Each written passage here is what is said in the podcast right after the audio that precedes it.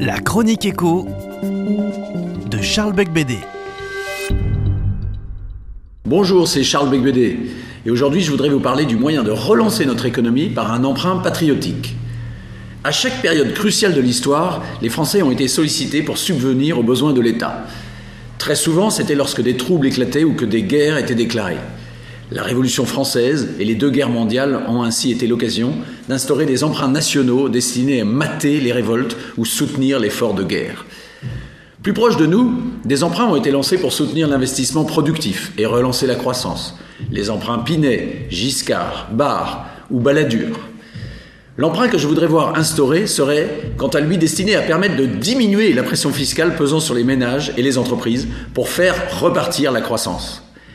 Ce choc fiscal, lié à une refonte totale de notre système d'imposition, par l'instauration d'un impôt proportionnel de 15% qui se substituerait à tous les autres impôts, générerait des marges importantes pour les entreprises et un pouvoir d'achat supplémentaire pour les ménages, ce qui relancerait la croissance du PIB, source de recettes additionnelles sous forme de TVA.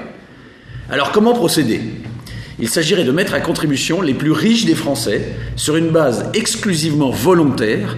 Nous ne sommes plus en 1983, du temps de la contribution forcée instaurée par le gouvernement Mauroy, assortie d'un taux d'intérêt relativement faible, car il ne s'agit pas de faire payer une grosse ardoise aux contribuables comme dans l'emprunt Giscard. La souscription à cet emprunt patriotique pourrait être effectuée via les centres des impôts ou les études notariées, sous la houlette conjointe de la Caisse des dépôts et de la Banque de France. Les Français seront-ils sensibles à une telle mesure? Tout dépend de la légitimité et de la confiance qu'inspire le président qui lance cet emprunt. En tout état de cause, il faudrait qu'une telle disposition voie le jour en début de mandat. On peut aussi rendre ce dispositif plus attractif en exonérant d'impôts les intérêts d'emprunt et en supprimant tout droit de succession pour la transmission du capital souscrit.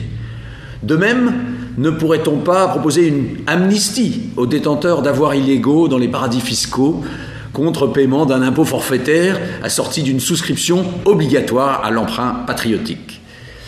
Enfin, à quelle hauteur emprunter?